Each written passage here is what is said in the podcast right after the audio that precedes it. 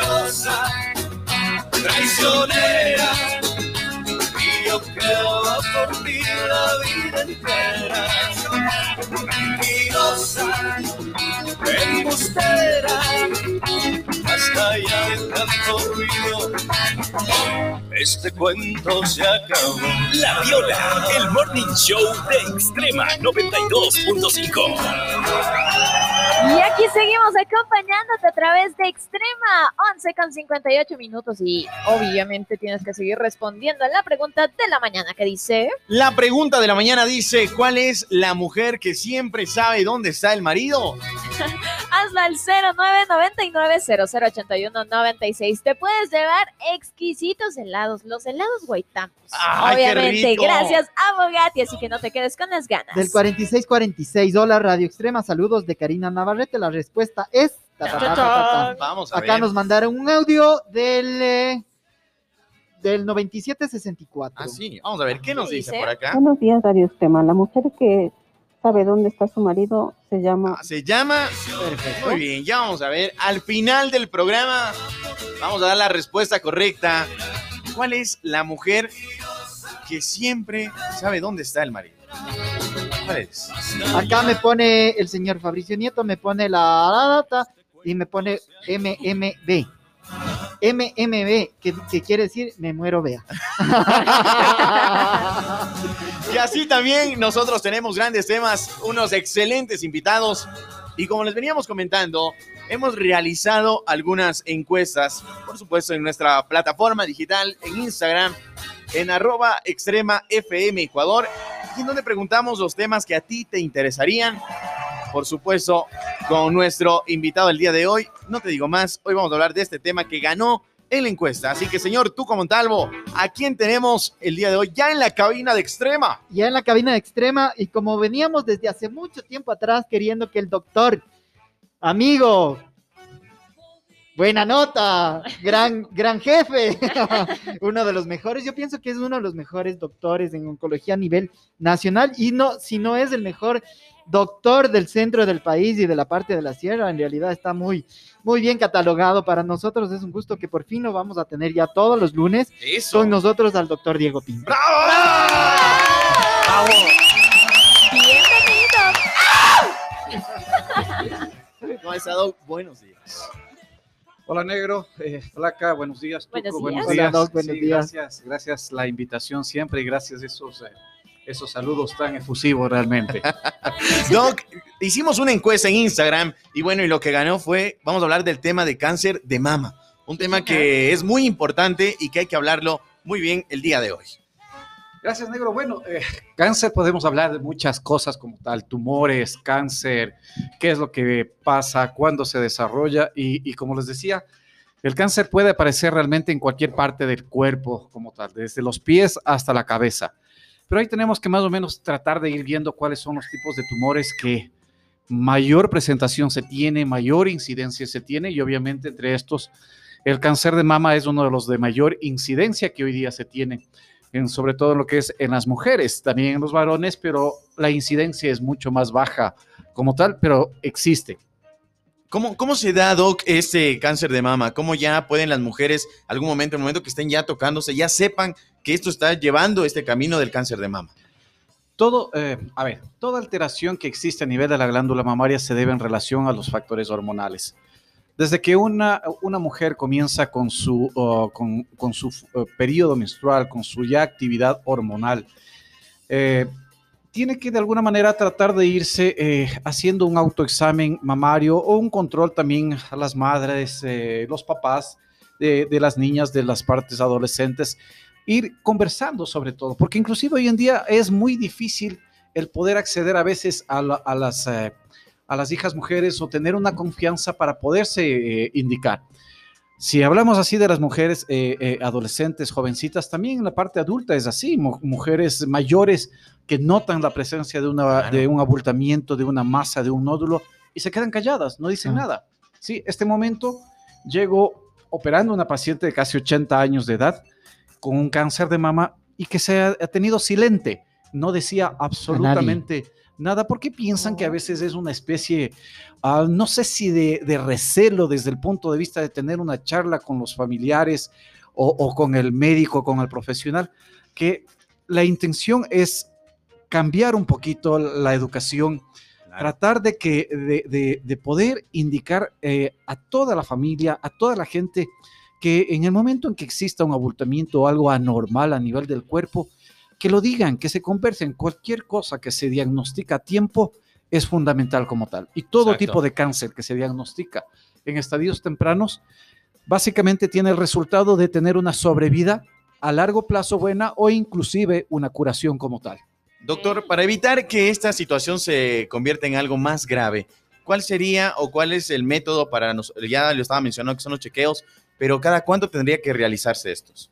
Bueno, eh, tú puedes dividir a los pacientes con factores de riesgo. ¿Cuáles son los pacientes con factores de riesgo? ¿Cuáles son los pacientes que no tienen factores de riesgo para un cáncer de mama? Obviamente, en primer lugar, la edad. La edad en las mujeres posmenopáusicas eh, es mucho más riesgoso si es que se presenta un nódulo mamario como tal, más no en las mujeres premenopáusicas, pero eso no quiere decir que no lo tengan. Cada vez que se vayan a, a- a- a- a bañar, no todo el tiempo, no en toda la, ah, o Todos los todos días. los días como tal, pero sí por lo menos una vez por mes el poder hacerse un autoexamen mamario.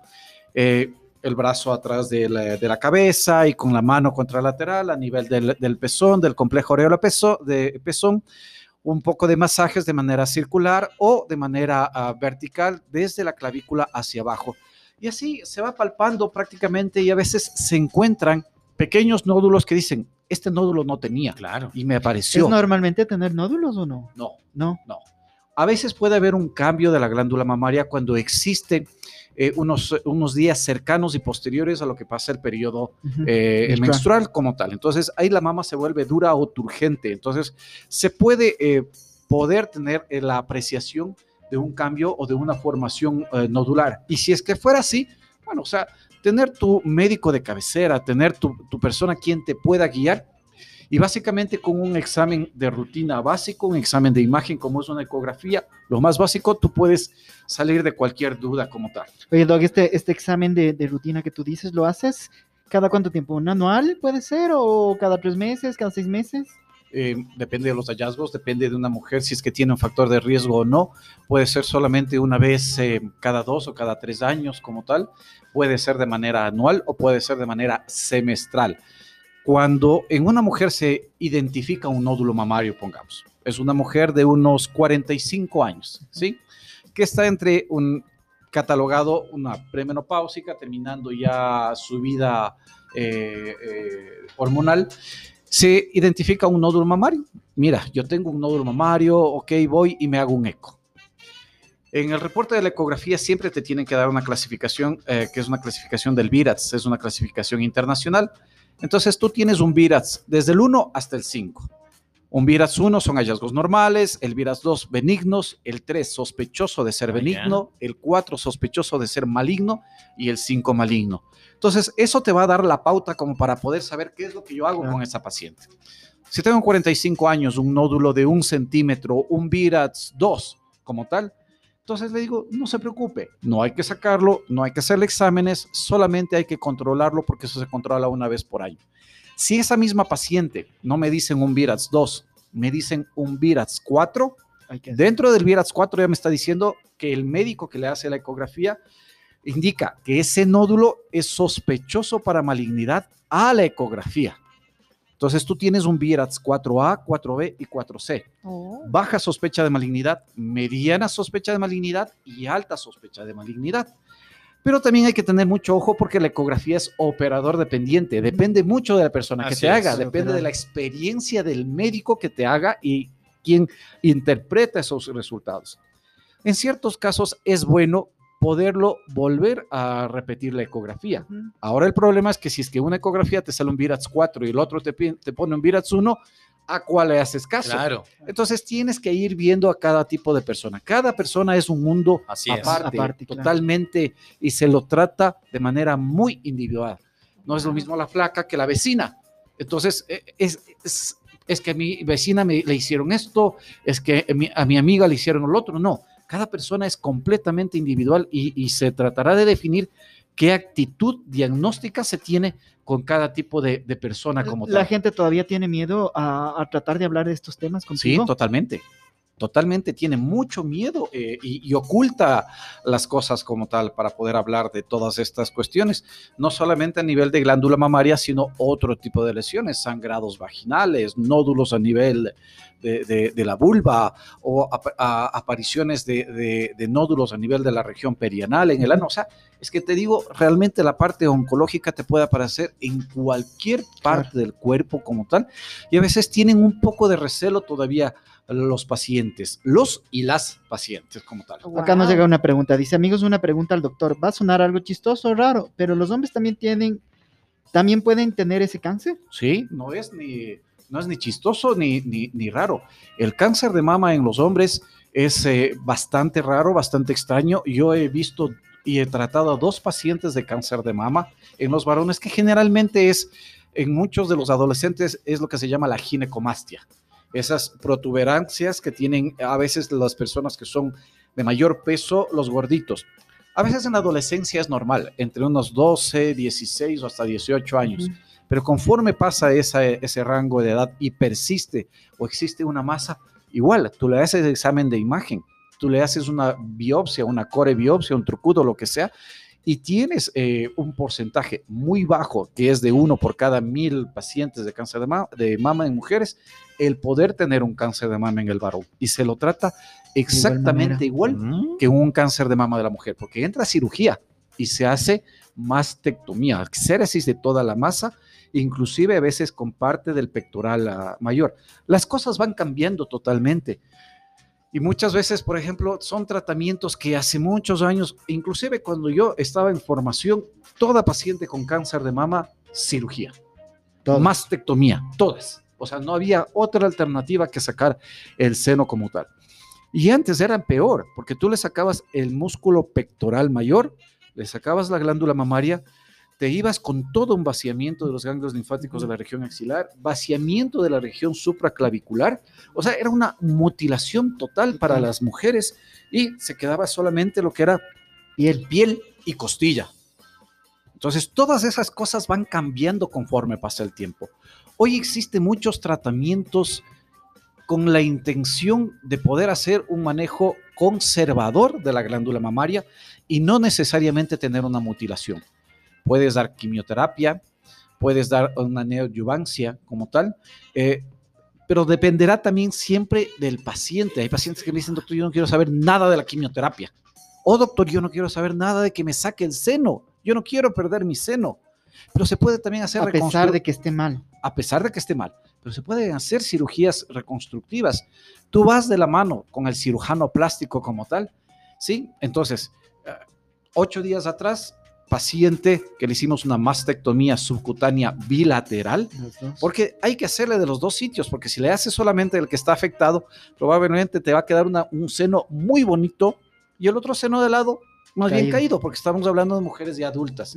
Entonces tú le haces una mastectomía subcutánea bilateral y reconstrucción mamaria en el mismo tiempo quirúrgico y realmente tú tienes una- un resultado estético excelente, muy bueno como tal. Buen Wow. día para todos. Un saludo fraterno al doc y una consulta.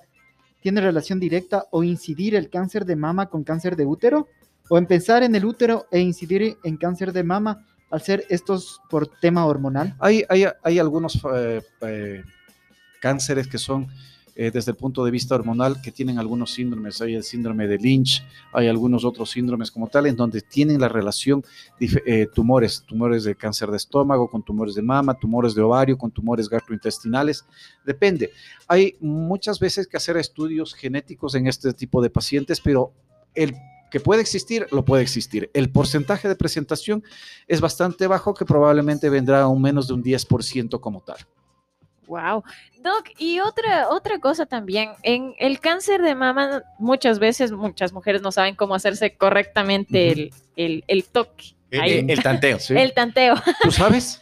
Eh, lo he hecho alguna vez, pero no, No, sé si soy. es que estará bien hecho. Ajá, no sé si estará bien hecho. Entonces, ¿cuál eh, específicamente cuáles son los pasos que se debe seguir y cómo se debe ir tocando? Porque hay unas que se tocan pero durísimo, Sí. otras que se tocan muy muy, Muy despacito. superficialmente. Entonces, ¿cómo llegamos La, a la sugerencia siempre es, es en el baño, en la ducha. Am, inclusive eh, la parte de, la, de, las, eh, de los pulpejos de, la- de los dedos puede ser con una crema ah, corporal, puede ser con jabón, porque obviamente tú tienes, te puedes recorrer la piel mucho más suave. Entonces, el- el- si voy a examinar el seno izquierdo, el brazo izquierdo por detrás de la cabeza y con la mano derecha contralateral pongo los dos dedos, sí, los pulpejos de los dedos del primero, segundo hasta tercero dedo y vas desde el complejo areolapezón, sí, de manera circular hacia afuera hasta poder palpar todos los, eh, toda la parte de los cuadrantes e inclusive llegar a la, axila. Esa es una alternativa. La otra, de la misma forma, pero los movimientos hacia abajo. Desde la clavícula, tú le vas apretando un poquito, ¿sí? Hacia llegar al pliegue eh, mamario inferior. Hay que irles eh, indicando a los pacientes cómo, cómo hacer, porque lo que tú dices, eh, tienes mucha razón. A veces uno se, se palpan muy superficialmente a que no lo van a, a- notar A sentir, absolutamente claro. nada. E inclusive hay muchos paci- pacientes que se palpan, pero se ponen ante el espejo y con los dos brazos atrás de la cabeza, a veces se puede ver en el espejo alteraciones estéticas, entonces ya ves una protrusión en una de las, de las Ah, glándulas mamarias, que también es una alternativa. O a veces tú no te palpas nada en el seno y te palpas una bolita en la región axilar, un ganglio o una adenopatía. Entonces tiene que ir muchas cosas para tratar de ir viendo esto, pero siempre en base a una comunicación. Comunicación, si es que son pacientes eh, eh, pequeños, adolescentes, a 18, 19 años, siempre tratar de tener una buena comunicación para poderles eh, enseñar a los pacientes. Claro, y entonces el tema este de los ganglios también tiene mucho que ver con esto, porque Sí. hay mujeres que tienen, eh, por decir, en el mes, dos, tres días, que se les llega a inflamar un ganglio y les duele mucho y se les nota una bolita aquí. Así es, sí. Eh, pero hay que tenerle cuidado. Los ganglios es un sistema de defensa de nuestro organismo, que los ganglios pueden inflamarse no solamente por una enfermedad maligna, sino por una patología benigna. Tú tienes un golpe, un trauma, una situación de estrés, un proceso infeccioso que estás pasando. A veces tú tienes unas mastitis o te hace un absceso mamario y ese mismo proceso te da que el ganglio axilar se inflame. Oh. Pero esos ganglios como tal tienen que en corto tiempo volver a disminuir eh, su tamaño. Y si es que no lo hacen, te están dando, ojo, aquí me está pasando algo.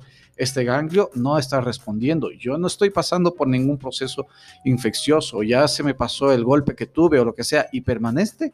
Entonces, vamos a hacernos un chequeo, vamos a hacernos un examen.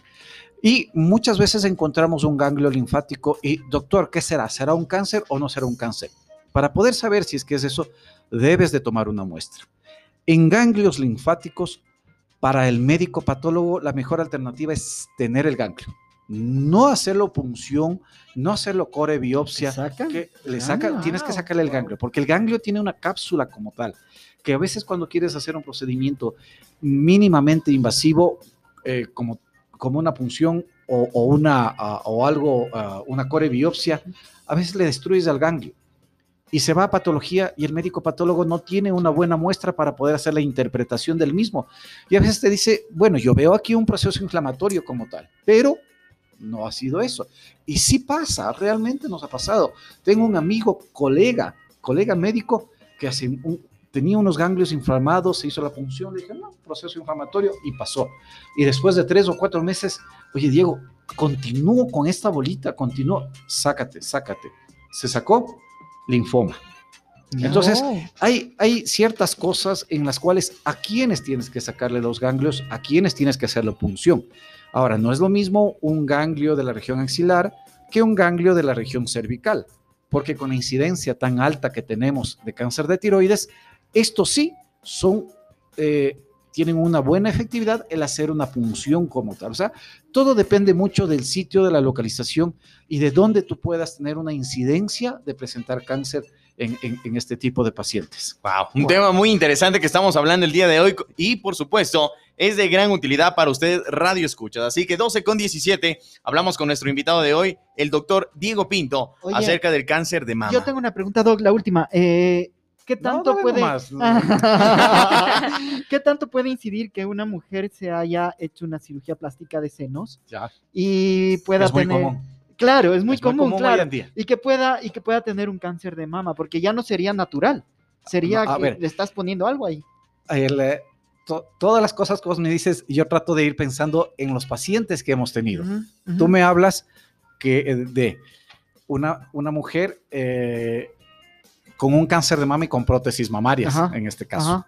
Lamentablemente, a ver, cuando tú te vas a colocar una, eh, un- te haces una cirugía plástica por aumento mamario y te colocas prótesis mamarias. Para poderte colocar las prótesis tienes que haberte hecho primero examen. un control de imagen en saber que no exista ningún tipo de.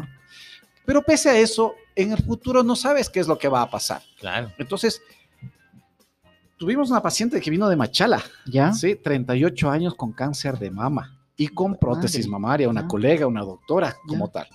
Entonces, date cuenta lo que son 38 años de edad. Prótesis mamaria bilateral. Las dos. las, ya. Sí, obviamente las dos. No, No te vas a poner la una. y la, después la otra. No, o sea, las, las, las, las dos. Y con cáncer de mama derecha. Ujú.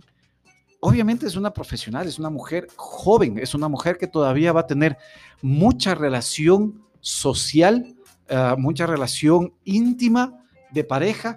Entonces, tú planificas las cosas en base a un equipo multidisciplinario. Entonces, no solamente tiene, eh, tengo que ir como cirujano oncólogo, sino me siento a conversar con el oncólogo clínico, me siento a conversar con el eh, cirujano reconstructivo y tratar de ver cuál es la mejor alternativa. Un cáncer temprano, entonces, la intención es diagnosticado cáncer de mama y prótesis, tú vas y haces una mastectomía como tal. Dejas la piel, dejas el pezón, o a veces se puede sacar el pezón y se puede hacer una reconstrucción, pero si lo puedes dejar, enhorabuena, y, les, y le haces una mastectomía subcutánea. ¿Es laborioso? Por supuesto que sí. Pero en ese momento tú haces el cambio de las prótesis y tienes que cambiarles porque obviamente ya no tienes glándula mamaria Claro. y si le dejas las mismas prótesis, esas, eh, e- esas mamas se te van a, estéticamente, te van a caer y se van a retraer. Entonces haces un cambio de prótesis mamaria como tal y por la misma vía vas a hacer, sea un ganglio centinela o haces un vaciamiento de los ganglios linfáticos como tal, pero ya queda reconstruido. O sea, ahí entra también cirujano plástico y Claro, entras, entras tú. Así es. ¿ya? Pero en estadios tempranos. Porque si tú tienes un estadio avanzado de la enfermedad en que esa paciente muy probablemente necesite radioterapia o re- recibir radioterapia, no va de primera instancia lo que es una cirugía reconstructiva.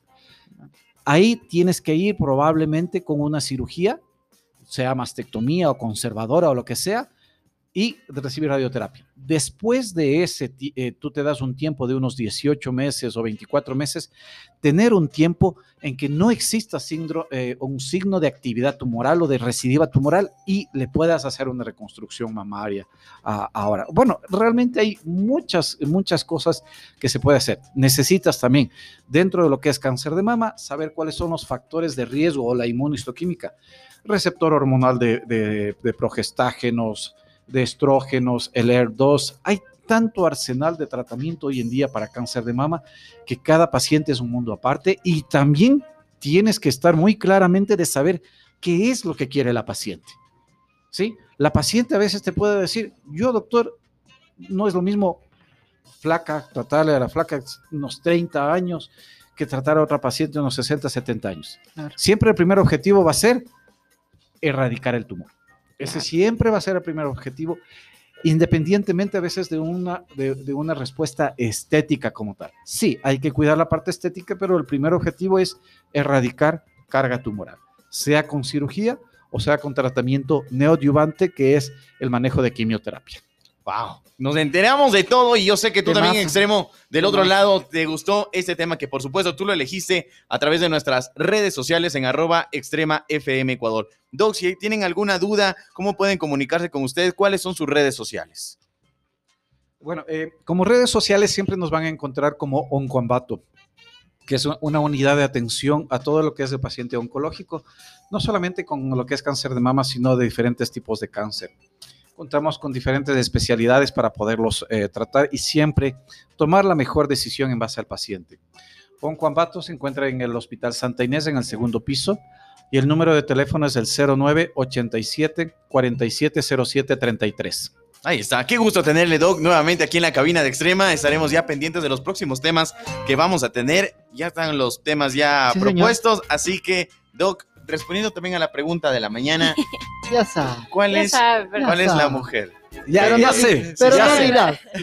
Sí En sabe. Nombre y apellido, pero más bien me, me- me quedo ahí. Pero, ya sé.